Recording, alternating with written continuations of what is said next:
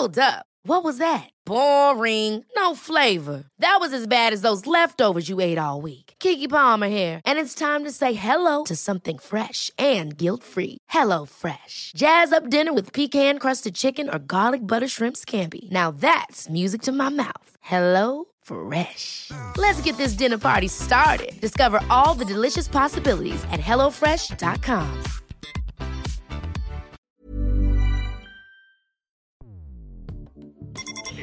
Escuchas. Escuchas un podcast de Dixo. Escuchas Guavi con Cecilia González y Pamela Gutiérrez. Wabi un podcast cultural. Hoy presentamos Wabi y el escritor de Carrie.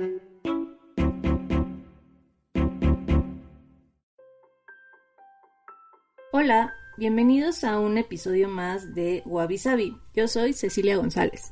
Y yo, Pamela Gutiérrez. Para terminar con nuestro noviembre tenebroso, hablaremos de uno de los escritores americanos vivos más admirados en el mundo. Sus libros nunca dejan de estar en la lista de los más vendidos y seguido justo después de la publicación, siempre se anuncia alguna adaptación cinematográfica o televisiva de su obra. ¿Saben de quién estamos hablando?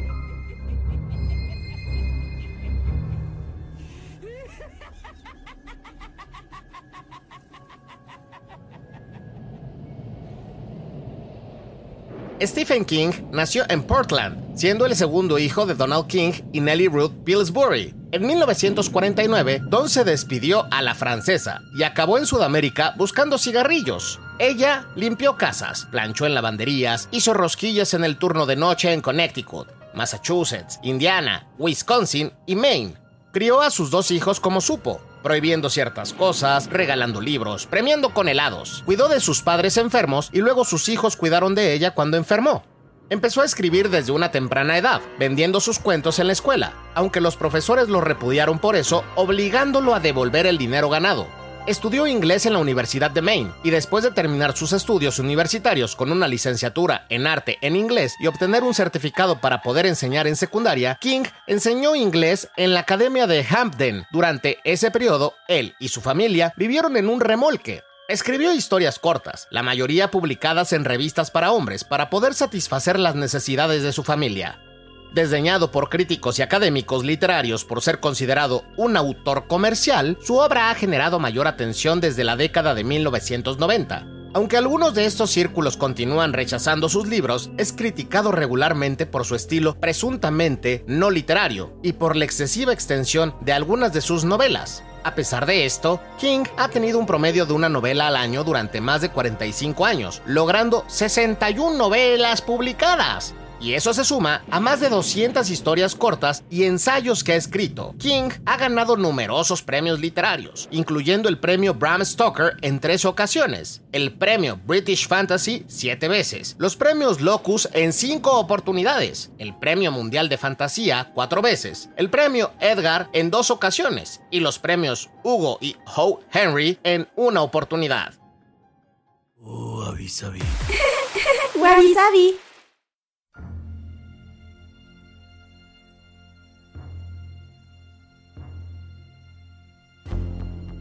Y bueno, sí, vamos a estar hablando como escucharon en la cápsula de Stephen King, que bueno, tiene también varias influencias por ejemplo, a los 13 años de edad. Descubrió en la casa de su tía una caja con libros de su papá, que la mayoría eran de terror y ciencia ficción. Y pues bueno, entre estos libros habían unos clásicos, como por ejemplo The Lurking Fear de Lovecraft, que bueno, es una de sus principales influencias. Y también la película de The Pit and the Pendulum de 1961, que ya hablamos un poquito de, de esta obra, originalmente de Edgar Allan Poe. Y bueno, esta es la adaptación y pues también lo impresionó eh, bastante. De hecho, este fue el cuento, ¿no? Que les decíamos que es como un gran estudio de cómo generar terror porque es así súper sensorial, ¿no? Entonces, si leen Stephen King como que también en ciertas partes eh, y ciertas novelas, pues pueden encontrar estas influencias y también, eh, sobre todo, más bien, en la novela de El Resplandor, ¿no? Y de hecho, en esa novela hay como texto como el, y la, bueno, entre comillas, estoy haciendo aquí una cita tal cual de, del texto, y la muerte roja dominó sobre todas las demás, ¿no? Que en inglés es the Red Dead Health's Way or Overall, y pues es similar o como que hace alusión al, digamos, a la obra de Poe, de justamente el cuento de la máscara de la muerte roja, que dice, y la oscuridad y la decadencia y la muerte roja mantienen un dominio ilimitado sobre los demás, ¿no? Que bueno, en inglés suena más bonito, porque es como, and darkness and decay and the red dead held illimitable dominion over all. Entonces como que hay así muchos, pues como paralelos o alusiones a la obra de Poe. Otra autora que creo que no es tan conocida eh, y no tiene como tantas obras, pero Shirley Jackson también es este una autora que él ha dicho que admira. Por ejemplo, eh, su novela de Stephen King, El misterio de Salem Slot, empieza con una cita del libro de La maldición de Hill House de Shirley Jackson. También King ha dicho que es un gran fanático de John D. MacDonald y pues eh, en este sentido, así como King es un maestro en el género del terror, MacDonald es bastante popular en el género criminalístico. King de, de MacDonald aprendió mucho sobre el arte de adentrarse en la mente de los personajes. O eh, pues si tú quieres decir esa palabra ya Además, hazle caso a, a Fat Amy en Pitch Perfect. No es una buena, no es una razón suficiente para usar esa palabra. Pero bueno, la manera en que ambos escritores describen a los personajes, aunque es un estilo distinto, pues son bastante similares. Y creo que eso además se ve bastante en la obra de It, eso, ¿no? O sea, cuando justamente te va dando como el background pues, psicológico y de los traumas de la infancia de cada uno de, los personajes. Y asimismo se ha declarado admirador de la serie de libros de Harry Potter de J.K. Rowling y él ha dicho en varias ocasiones que la considera una gran escritora. Entonces, pues sus influencias vienen de, de varios géneros, ¿no? No nada más de, del terror. Así es. Y para muestra de esto, lo que vamos a hacer ahorita, porque pues ha sido un escritor muy, muy, muy prolífico. Y, Muy. sí, y sería un poco complicado hablar de cada una de sus obras, pero realizamos un top 10 de los libros más significativos y creo que los mejores que ha escrito. Evidentemente esto es un conteo muy personal, muy nuestro y evidentemente pues si no están de acuerdo se valen, pero pues era la forma que teníamos como de traerles un poquito de, de su obra a, los oídos. Entonces, de estas 10 obras que creemos nosotras que no te puedes perder, la primera es Dolores Claiborne, que fue publicada en 1992. Y sabemos que pues esta no es para muchos fans de las mejores que tiene porque hay un monólogo de 300 páginas que está entregado por el personaje principal y no hay interrupciones, no hay capítulos y solo hay algunos fragmentos de temas sobrenaturales, entonces hay algunos que no les gusta ese tipo de literatura, pero bueno, siento que la historia es muy muy buena y vale la pena leerlo. Y la historia trata de Dolores, que es una anciana de clase trabajadora de Maine, que Maine va a ser muchas veces pues el escenario de muchas de sus obras, ¿no? Porque Stephen, Sí. Stephen King vive ahí y es acusada de matar a su jefe aún más anciano. Entonces, eh, en el camino de la historia se conoce un poco más los detalles de cómo sobrevivió ella a un matrimonio con abusos, también los maltratos que tenía en su vida laboral por su jefe y pues es bastante diferente porque la Last Girl, como se conoce en género de terror, que siempre es como un personaje femenino bonito, soso, joven, pues aquí el giro de tuerca de este personaje de heroína bonita y pasiva, pues es bastante intercambiable y bueno, por eso es un reajuste bastante interesante. Entonces, sería cuestión que lo lean y que nos den su opinión. En el número 9 está Misery, que es una novela de terror psicológico de 1987 y que tiene uno de los personajes femeninos, pues no sé, creo que más icónicos, ¿no? Como de, sobre todo de la literatura de terror, que es Annie Wilkes y pues así, un mega resumen es este, la historia trata de los sucesos o bueno, de lo que le pasa a Paul Sheldon, que es un escritor de novelas románticas y pues tiene un accidente y de repente se despierta bajo los cuidados de justamente Annie Wilkes, que es una enfermera súper fan de sus novelas, ¿no? Eh, y al principio como que es esta sensación de uff, cayó en un lugar donde hay una fan que lo está cuidando, ¿no? Y como que es así de, oh, qué buena suerte.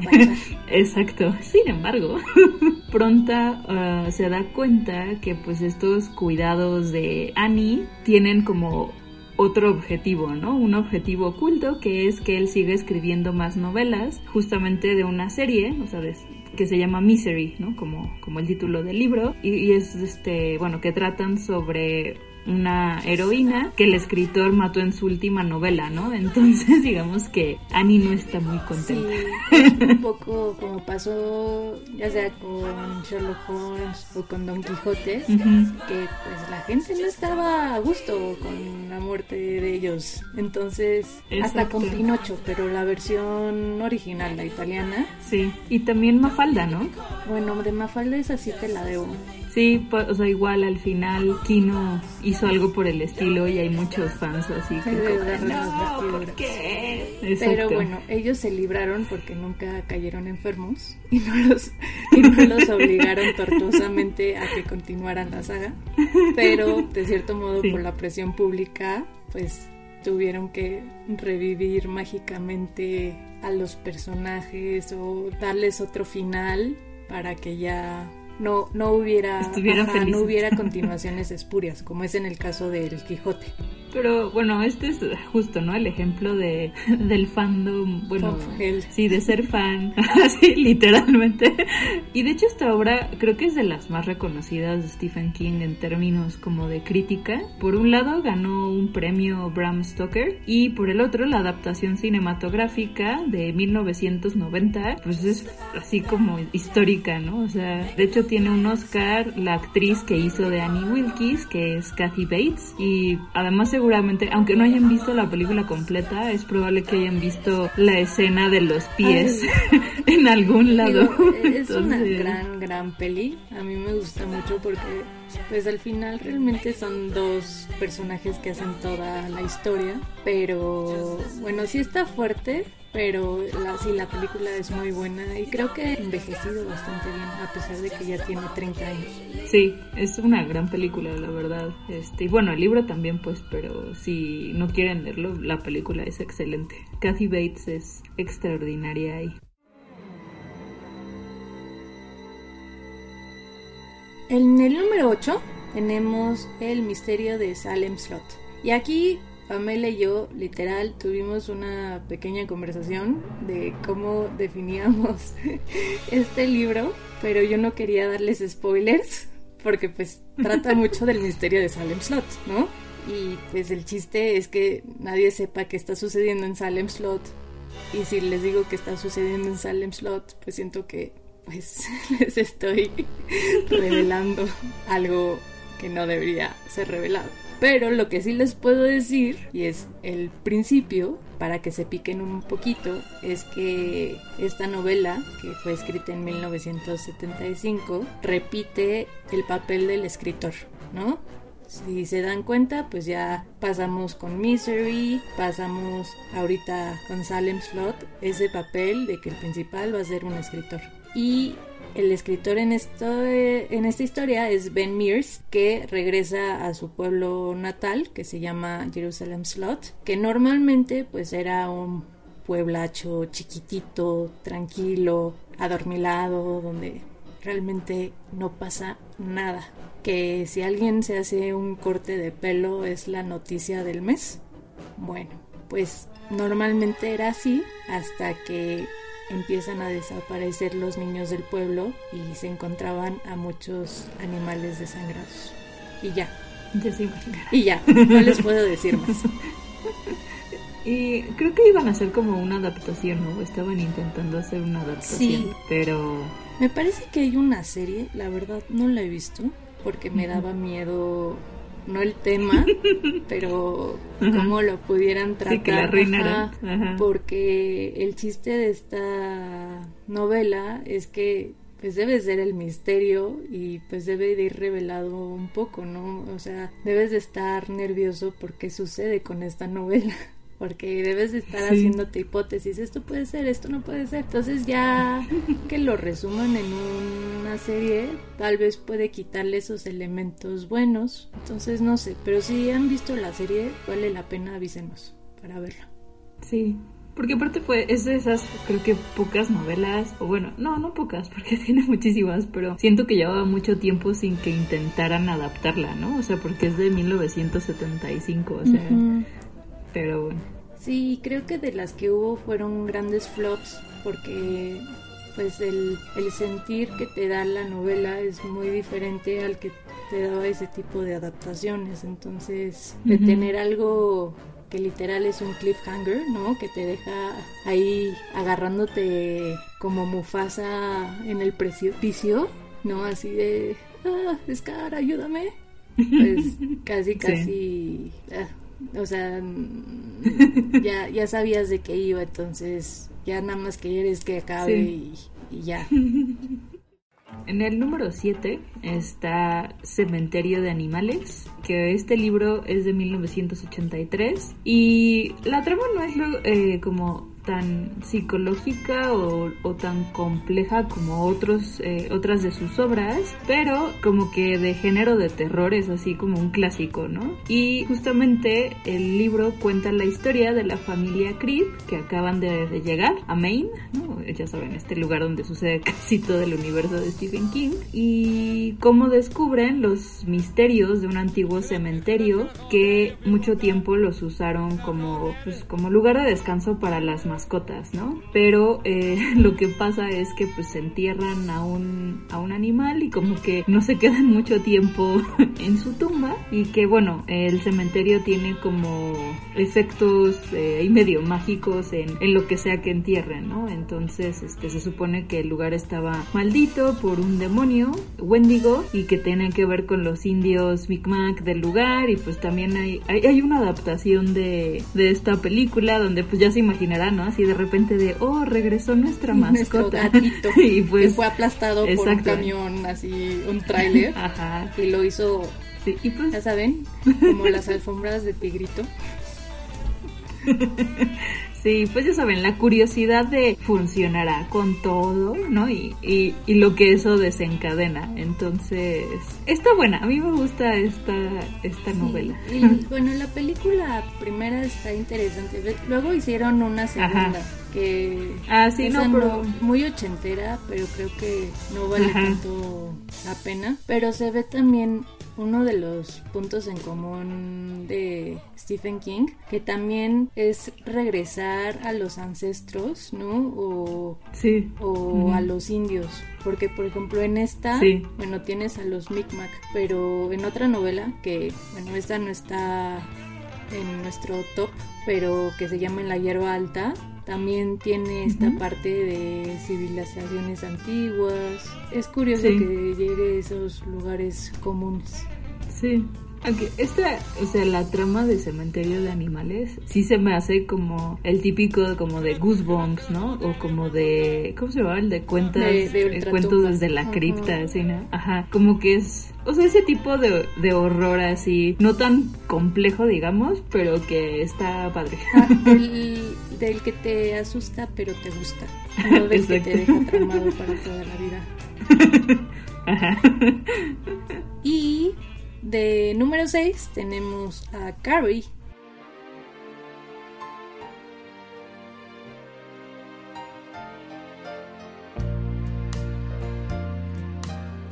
La que le da el título a este episodio. Y Carrie fue la primera, imagínense, la primera novela publicada de King en 1974. Y no, o sea, fue la primera publicada, pero creo que fue la tercera que escribió. Y es uno de los libros, imagínense, más censurados en las escuelas de Estados Unidos. bueno, me gusta censurar mucho, muchas cosas. Y por ejemplo, y este dato no lo sabía, la película, obviamente la primera, no el remake, estuvo incluso censurado en, en Finlandia.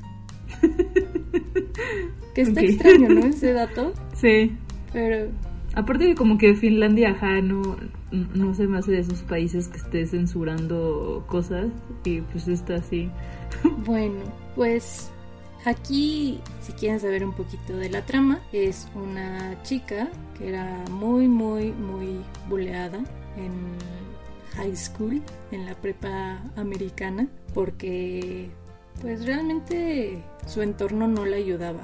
Tenía una mamá muy trastornada con la religión, con los embarazos adolescentes, entonces hicieron a Carrie muy retraída y pues ven que en Estados Unidos tienes que fake it when you make it y pues Carrie no era así y lo que tiene ella es que pues tenía el poder sobrenatural de la telequinesis. Pero el chiste un poco de, esta novela, pues es un poco el miedo no solo a los superpoderes o a tener una mamá castrante, sino el miedo que muchos tenemos de ser diferentes y de no ser aceptados. Y pues más cuando estás en la adolescencia, que qué horror, ¿no? Que ya debes de madurar porque ya después de la preparatoria tienes que escoger la universidad y luego pues también este bullying terrible porque pues si quieres ser tú no eres aceptado entonces tienes que seguir ciertos patrones y pues es una olla de depresión para el desastre, ¿no? Entonces, este también de otro lado, pues tienes el rechazo, porque pues también tienes tus primeros amores y muchas veces era el chico más popular, ¿no? Obviamente el terror de, de lo que te dice tu mamá, de que todo lo que haces lo está viendo Dios y pues Dios lo sabe todo y te va a castigar y pues también esta parte a través del bullying que pues llega a ser hasta cruel y violento. Y pues nada más como dato cultural, decirles que esta novela fue basada en dos víctimas de abuso escolar que Stephen King conoció cuando iba en la prepa. Sí, y bueno, y si no han visto las películas, la, la primera adaptación es buenísima también. Aunque la verdad el final de la novela se me hizo mucho más impresionante leído que, que, en la película. O sea, está muy cañón en el libro. Por el lujo de detalle, que no les vamos a decir qué pasa, por si no la han visto, pero bueno, es un poco ya cultural, ¿no? Lo que pasa con Carrie. Ajá. O sea, yo siempre veo memes de Carrie, o sea, la escena de la fiesta donde está toda llena de sangre, así son memes, pero eso es de cuando te está bajando y cosas así, o sea, siempre usan esos. Sí. Sí. Bueno, pero pues no les vamos a decir por qué pasa lo de la fiesta, pero sí en el libro hay mucho lujo de detalle de todo lo que sucede en esa masacre. Aparte la novela, o sea, el libro no es tan largo, ¿no? O sea, que yo me acuerdo es como cortito porque hay otras novelas de Stephen King que pues sí son como más de 900 páginas, pero este en particular es así de un fin de semana fácil. Sí, o sea, sí se la pueden echar rápido y les digo, creo que como bien dijo Pam, la parte final es muchísimo más impresionante leerlo porque ya estás imaginando cada una de las cosas a simplemente ya tenerlo este digerido en una imagen, ¿no? En una en la película. Pero pues los vamos a dejar ahorita un ratito porque vamos a una pausa, pero regresamos con los siguientes lugares de nuestro top 10 de Stephen King.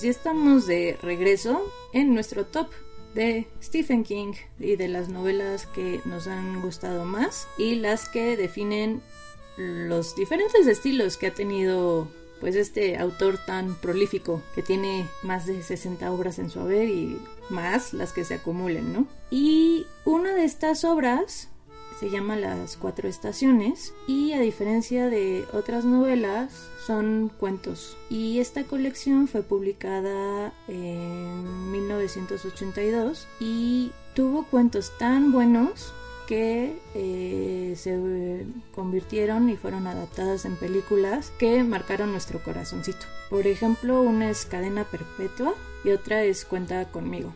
Y bueno, de otras que también marcaron mucho es Rita Hayworth y la redención de Shawshank, que de hecho esa película durante un buen tiempo fue de las mejores calificadas en Rotten Tomatoes. Sí, sí, sí. Ah, sí, porque eso es lo curioso, ¿no? Porque, o sea, lo conocemos mucho por terror, pero de repente hay películas que como que no son de ese género y luego hasta les va mejor que a las de terror, ¿no? Como esta y la de, ¿cómo se De Green Mile, Que es cadena perpetua. Y bueno, cuenta conmigo que es de unos chicos donde pueden ver a River Phoenix, el hermano mayor de. Ah, sí, es cierto. De Joaquín Pero justo, creo que es en ese tipo de adaptaciones que no son de terror es cuando más reconocimiento tiene. Está curioso. Y curiosamente, ven la película, las ubican perfecto, pero no ubican que son historias de Stephen King. Entonces está chistoso, pero son muchas películas, bueno, muchas historias, perdón, que son muy inspiradoras además y muy humanas. Entonces, por ejemplo, tiene otro cuento en esta colección que se llama El cuerpo, que habla mucho de, de que es la infancia. Entonces, la gente pues se remite totalmente a esos sentimientos de, de, ser niño, de tener cierta inocencia, de estar descubriendo el mundo que te rodea. Y digo, sí, también no piensen que todo va a ser miel sobre hojuelas. También hay algunos cuentitos que dan miedo como Art Pupil o El pupilo o el estudiante de arte, que pues, es la única historia sobrenatural y hay otra que también es muy tierna que se llama Método de Respiración. Y de esta colección, que se llaman las cuatro estaciones y evidentemente pues están divididas por primavera, verano, otoño, invierno, eh, hay un epílogo breve que King escribió justamente el 4 de enero del 82 y ahí explica que cuando escribió estas novelas cortas, los agentes expresaron su preocupación porque dijeron que pues no daban el ancho para ser publicadas y que pues solo se remita al género de terror porque chafea como escritor sensible. Y no cierto, in your face. Entonces está chistoso esto de que muchas veces también el mundo editorial es cruel y se va a las, pues, ¿cómo decirlo? Fórmulas evidentes de, éxito en vez de ver la calidad real de, del escrito. Sí, y que aparte creo que justo en cuentos es donde más ha explorado otros géneros, ¿no? Bueno, tiene más de 200 cuentos, entonces obviamente no podemos hablar de todos, pero, o sea, incluso creo que La Niebla o The Mist, o sea, otro de sus cuentos este, que ha sido adaptado, o sea, como que justo, aunque sí es de terror, pero como que es raro, es diferente. Sí, es que es más sensorial, no, no es porque sabes que te va a salir una bestia y vas a tener el típico susto fácil, ¿no? De que algo te sale de la nieve. Sí. Y el final es de lo más traumante de toda la vida. Sí, pero. Spoilers. Sí, o sea, sí. Bueno, sé que hay personas a las que les ha dado risa, pero yo sigo traumada de ese final. Pero bueno, eh, en el número 4 está Mientras escribo, que es una autobiografía publicada en el 2000 y también sirve como un libro guía para los que pues, quieren dedicarse al, oficio de la escritura, ¿no? Trae como tips. Entonces hay como reflexiones justamente que pueden eh, resultarles pues indispensables ¿no? a los que están eh, en este tema de, la escritura, pero también está llena de recuerdos de las obras de, de King, ¿no? Es Este, entonces si, eres, si son fans, aunque no sean escritores, pues también hay como todas estas secciones, este, por ejemplo, el tema de las chicas que inspiraron a, Carrie, ¿no? De la novela que acabamos de hablar, o por ejemplo el sueño que le dio origen a Misery, pues aquí están como todas esas anécdotas, ¿no? Entonces como que tiene dos funciones, por decirlo de algún modo, eh, motivarte o, o como ayudarte a que mejores tu escritura y, eh, y también darte como estas como informaciones de fans, ¿no? Lo que encuentras solo en los foros de fans, pues ya están en este libro. Además está padre porque ves también las influencias de King. Por ejemplo, así como lo ven, ama el metal. Entonces muchas veces este se pone a escribir sus 10 páginas al día, pero escuchando a Metallica a todo lo que da así ta ta ta ta ta ta ta. Ven que hay mucha gente que usa Mozart para Sí, sí, sí. y meterse en el mood de escribir, pues él necesita heavy metal y metal. Que de hecho, o sea, y también si lo siguen en Twitter, por ejemplo, no es tan activo, pero luego sí tuitea y es como igual muy simpático, aunque esté hablando, no sé, de política o de lo que hizo ese día. O sea, como que es un personaje muy agradable. Pero bueno, además este libro también es algo conmovedor porque también cuenta eh, del accidente de coche que fue en 1999 que casi lo mata, ¿no? Entonces es justamente una mezcla entre su experiencia como personal, o sea, lo que le ha pasado en la vida y su experiencia profesional, ¿no? Entonces, si son fans o si les da curiosidad saber más sobre Stephen King, pues este es el libro para ustedes. Sí, y nada más como un datito, muchas de las canciones que estamos poniendo en este programa, bueno, programa no, pero me va a regañar. En este, este episodio episodio. del podcast fueron las que inspiraron o son las que fueron utilizadas en muchos de los libros. Hay unas que no, por ejemplo, la del número 10 es de Cuyo, ¿no? Pero Ah, sí. pero pues es padre porque también sí son muy melómanos como Stephen King, pues pueden ir viendo a través de su libro la música que lo ha inspirado y pues también hay un pequeño apartado de su banda que se llama Rock Bottom Remainders, donde están otros escritores, entre ellos Matt Groening, el creador de Los Simpsons. Ajá. Qué chistoso. Y bueno, ya empezamos a llegar a los puestos candentes, Pam. Al top 3. Sí, Así de drum rolls, por favor. Pero no los puedo hacer. Es lo mejor que puedo hacer. Y bueno, tin, tin, tin. Creo que van a ser los puestos donde más personas puedan decir que no, que sí. Pero otra vez es nuestro top. Está bien que no estén de acuerdo, pero teníamos que hacerlo así. Entonces, el número 3 es El Resplandor, que pues creo que es de las más conocidas de este autor. Y bueno, también es una de las novelas de casas embrujadas que ha dado imágenes de horror súper conocidas y que han sido repetidas en un montón de otras películas o en otros libros, o sea, sí han inspirado muchas, muchas, muchas otras escenas, desde el ominoso Hotel Overlook hasta la mujer super creepy de la habitación 217 y bueno, ni se diga de lo de las gemelas. Y bueno, y las hachas.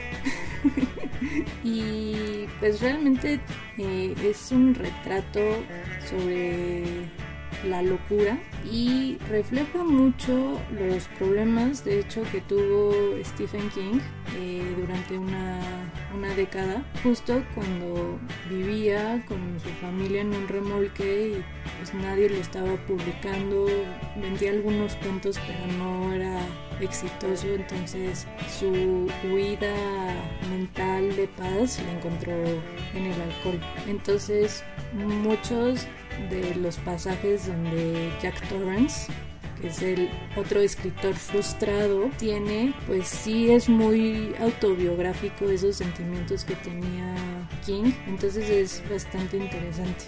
Pero, uff, hay miles de, de películas que me remontan al elevador sangriento, Sí.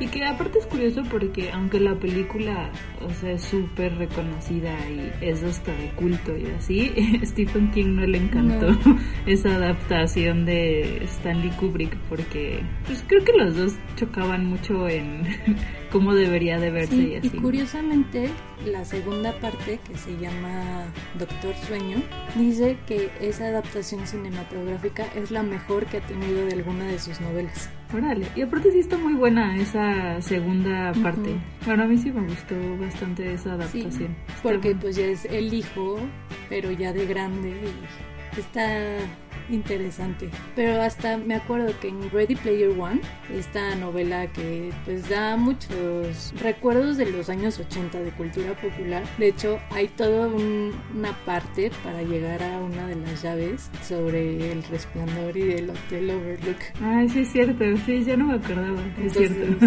Sí, pues es que son de esas referencias ya, o sea, como de la cultura pop que todo el mundo maneja, o sea, aunque luego ni siquiera sepas bien de dónde Ujú. vienen. O sea, ese tema de las dos gemelas y que si quieren, eso es de que si quieres jugar y así, como que todo el mundo Sí, lo ubica. o de la ¿no? viejita creepy del baño, ¿no? De hecho, hasta hay un video de 30 Seconds to Mars, el de The Kill. Aparte, creo que fue como su primer video que tiene un buen de referencias justamente a, a The Shining, nada más que como que un poco más adulto de repente. ¿no? Sí, bueno, Y bueno, Pero también la está ¿ves bueno. cuando está con el hacha rompiendo la puerta y que Ah, se ajá, asoma? sí, bueno, sí. Pues también, Here's ajá, también la han parodiado, le han hecho homenaje en un montón de otras películas. Entonces, Sí, sí. Y aparte de esto, también de esas películas que tiene como un buen de historia detrás, ¿no? Porque pues Stanley Kubrick estaba medio cucú y a la pobre actriz principal Ay, la hizo sufrir un buen. buen, sí. sí, él, él y Sí. Jack Nicholson Sí. la buleaban para que O sea, también sí. estuviera la pobre ya en... O sea, ya ni tuviera que actuar, que estuviera en, al nervio- así en la punta de los nervios todo el tiempo. Ay, sí, no, pobrecita. Y luego así también con Jack Nicholson, que está medio cucu. Pero bueno, es una buena película, pero la historia también está, detrás está interesante. En el lugar número 2 tenemos el libro de Apocalipsis y de hecho eh, lo mencionamos cuando hicimos nuestro especial apocalíptico, de hecho, Sí. pero también lo sacamos aquí con un poquito más de información porque pues, es nuestro segundo lugar y sobre todo porque es un libro que cada vez se está asemejando a la realidad y eso da mucho mucho miedo. Y este relato cuenta eh, la batalla entre dos sociedades postapocalípticas que son los que sobrevivieron a una pandemia. No sé si les suene y que la verdad casi aniquila a toda la raza humana y evidentemente te da miedo porque no sabes si vamos a llegar a ese nivel. Y muchas de las cosas que se escribieron después de esta obra pues quedan chicas, ¿no? Porque la narrativa de King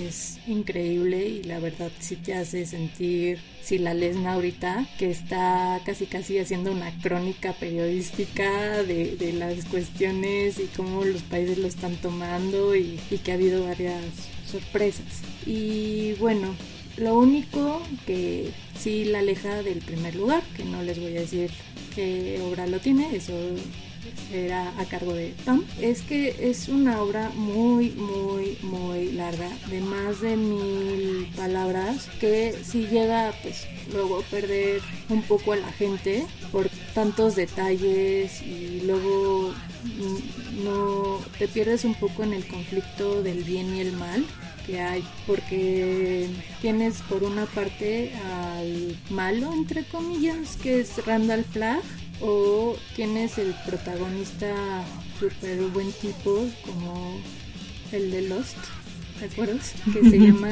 Harold y y tienes otros que pues no son tan memorables, pero que son importantes en la historia, ¿no? Como la madre mágica, madre Abigail. Entonces, sí te cuenta un poco toda esta parte postapocalíptica, toda esta parte del virus y cómo las sociedades están tratando de sobrevivir y hay pues este encontronazo de filosofías humanas de supervivencia. Entonces eso está muy padre, pero si hubiera sido un poquito más cortita, creo que sí hubiera sido de... de sí hubiera llegado al número uno. No sé. Es que, no sé, es que el número uno está muy bueno, o sea, es, es complicado. Pero bueno, justamente nuestro número uno es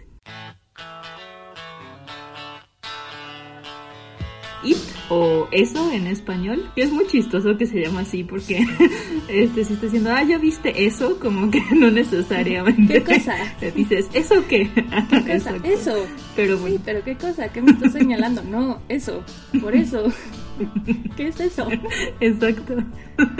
Se presta como para esas confusiones. Pero bueno, esta es un- una historia de 1986 y creo que entre el libro y la primera adaptación, que era película para televisión, hay como varias generaciones traumadas, ¿no? Sí. Este, creo que sobre todo justo la, la nuestra es de las más traumadas, así que había muchas personas que incluso decían, nunca la vi, pero qué miedo, y es como que, bueno, además de que igual está interesante eh, el fondo de dónde viene y así, pero bueno, como que este libro sí es bastante choncho, creo que en algunas ediciones también llega como a 900 páginas, pero creo que a diferencia del anterior, como que no se sienten de relleno, ¿no? O sea, como que siempre hay algo muy interesante sucediendo y no nada más en términos de del horror o de lo sobrenatural, sino también en los términos en términos como del día a día, ¿no? La vida de los niños, bueno, y luego y de los adultos, ¿no? De los personajes principales y además todo el trasfondo psicológico que en este libro es súper importante y a diferencia creo por ejemplo de las adaptaciones para televisión o cine en donde, ¿cómo decirlo? Nomás te ponen rápido al personaje y su,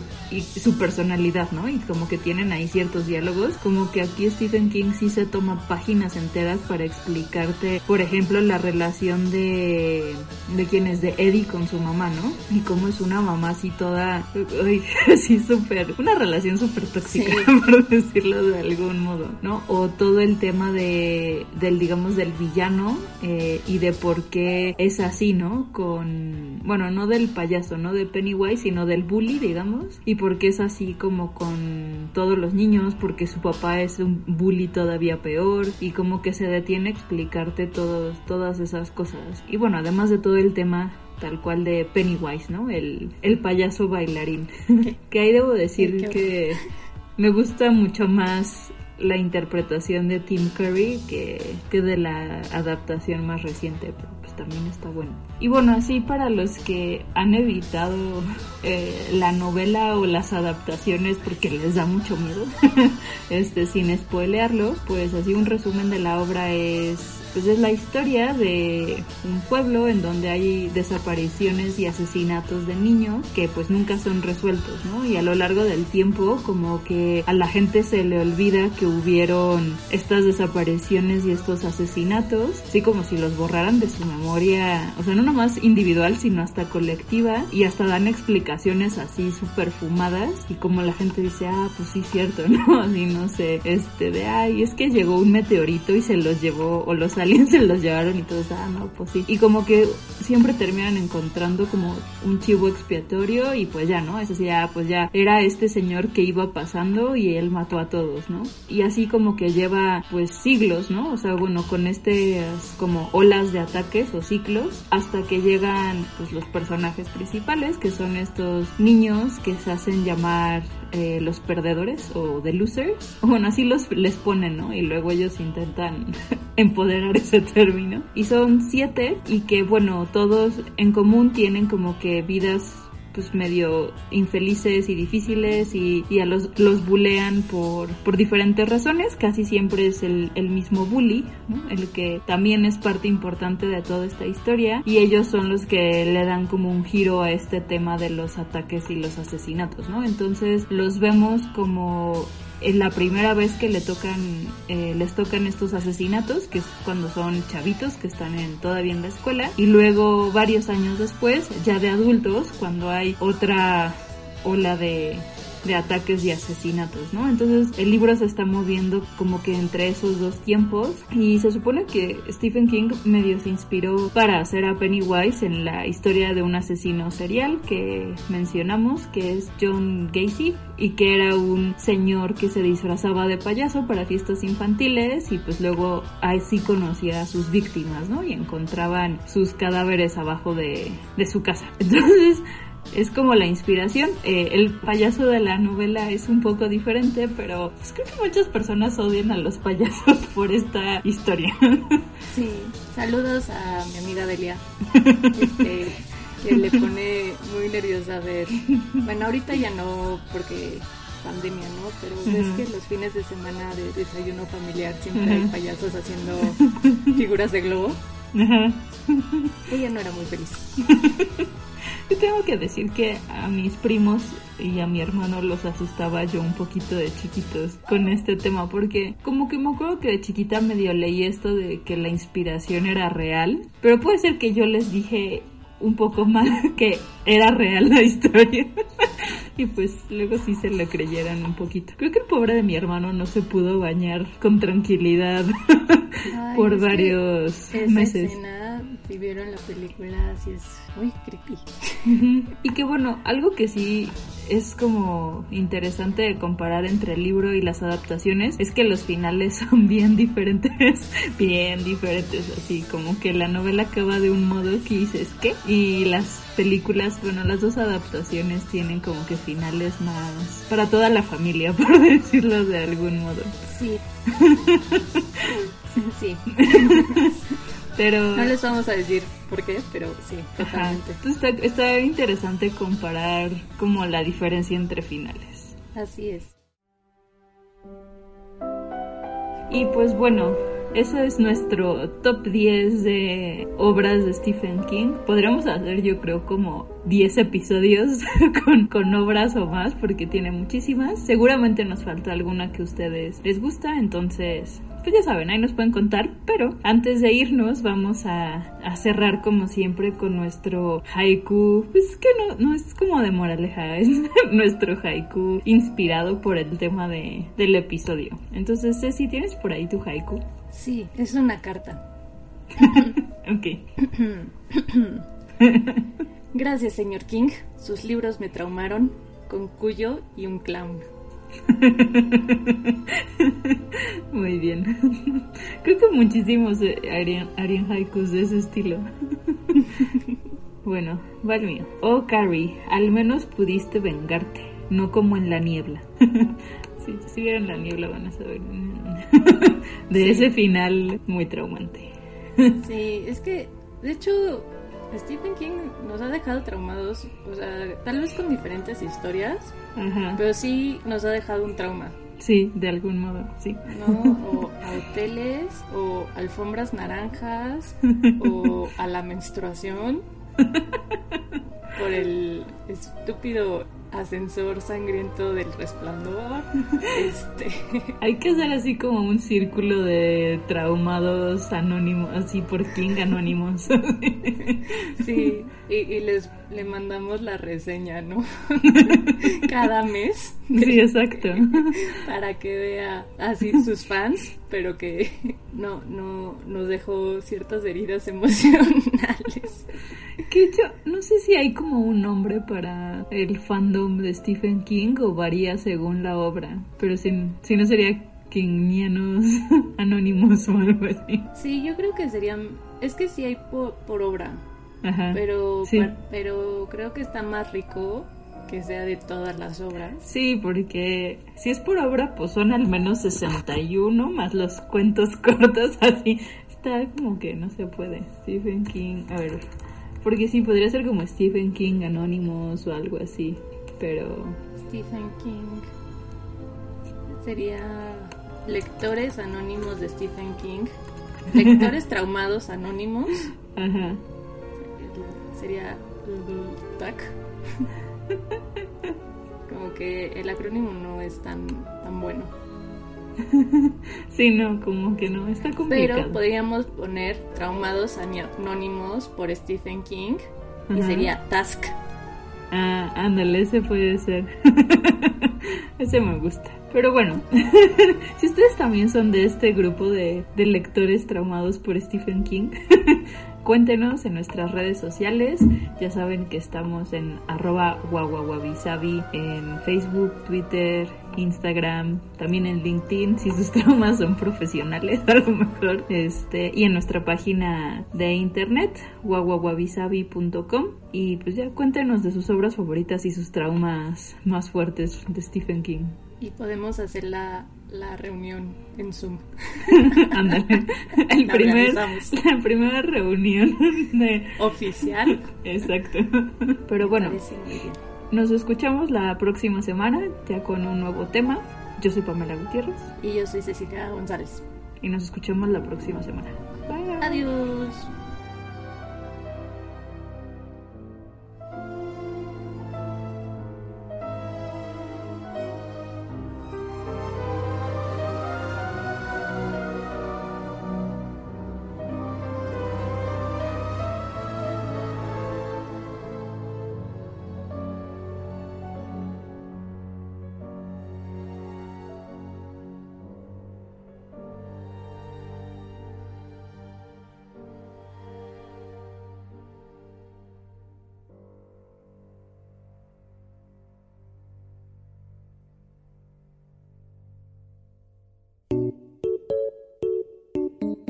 No te pierdas el próximo episodio la próxima semana. Esto es Wabi Sabi.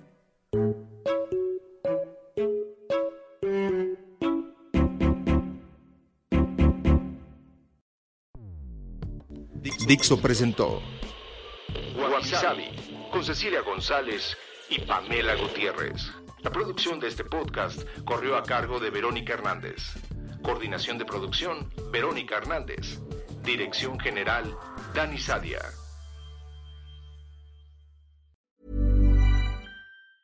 Hi, I'm Daniel, founder of Pretty Litter. Did you know cats tend to hide symptoms of sickness and pain? I learned this the hard way after losing my cat, Gingy. So I created Pretty Litter, a health monitoring litter that helps detect early signs of illness by changing colors, saving you money and potentially your cat's life. Pretty Litter is veterinarian developed, and it's the easiest way to keep tabs on your fur baby's health right at home. Go to prettylitter.com and use code ACAST for 20% off your first order and a free cat toy. Terms and conditions apply. See site for details.